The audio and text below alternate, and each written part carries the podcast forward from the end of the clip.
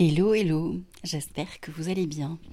Eh bien, me revoilà pour une nouvelle voice note au café du matin euh, que je voulais euh, partager avec vous euh, suite à un accompagnement que j'ai fait hier avec une, cliente qui vit aux États-Unis.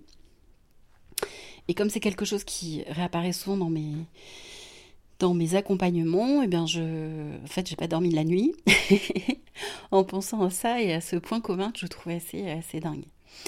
Euh, en fait, plusieurs, euh, enfin, toutes les personnes qui viennent vers moi en me disant euh, je me sens pas bien chez moi, j'arrive pas à habiter mon lieu, etc., etc. très souvent, il s'avère que au bout de la première séance, on lève ce blocage et que le lien entre le lieu et, et la personne qui l'habite se tisse à nouveau. Et ce lieu devient un lieu ressource.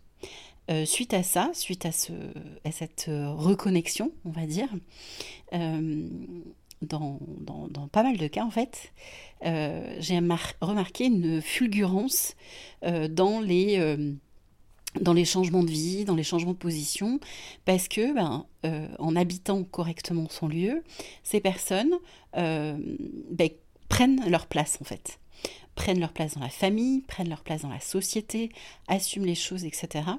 Et donc, c'est des fulgurances du genre, euh, voilà, un projet de société qui, ne devient plus un projet, mais vraiment, c'est quelque chose qui prend la place, en fait.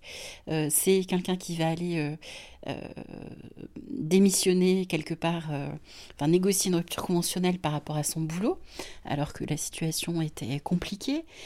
c'est euh, la volonté de, créer un, espace à l'extérieur, un territoire à l'extérieur pour pouvoir euh, exprimer son, sa partie professionnelle.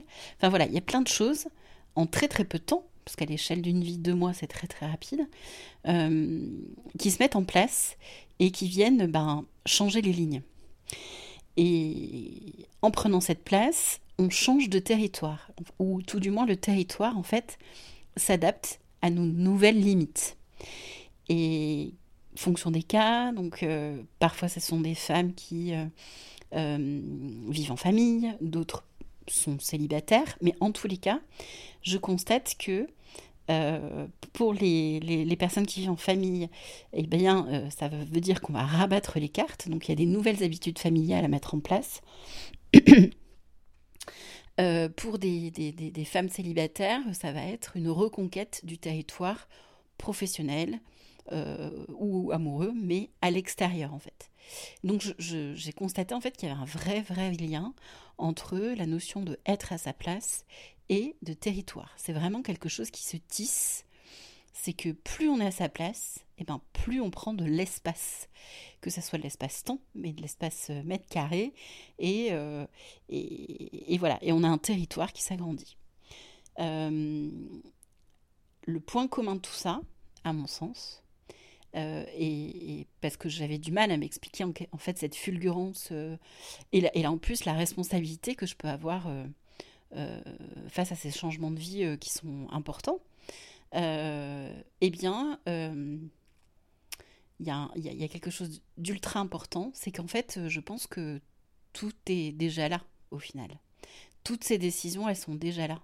Et le fait de rééquilibrer euh, le lien entre la maison et soi vient juste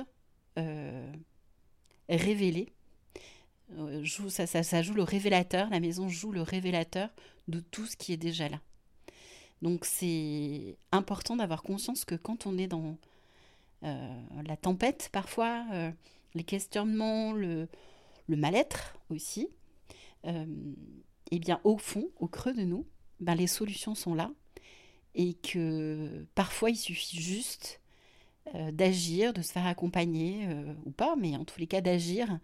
Et, et là, la maison peut avoir un très grand rôle pour modifier vos vies. Voilà. Donc tout est à l'intérieur de vous. Euh, et ça, j'en suis persuadée. Allez, bonne journée.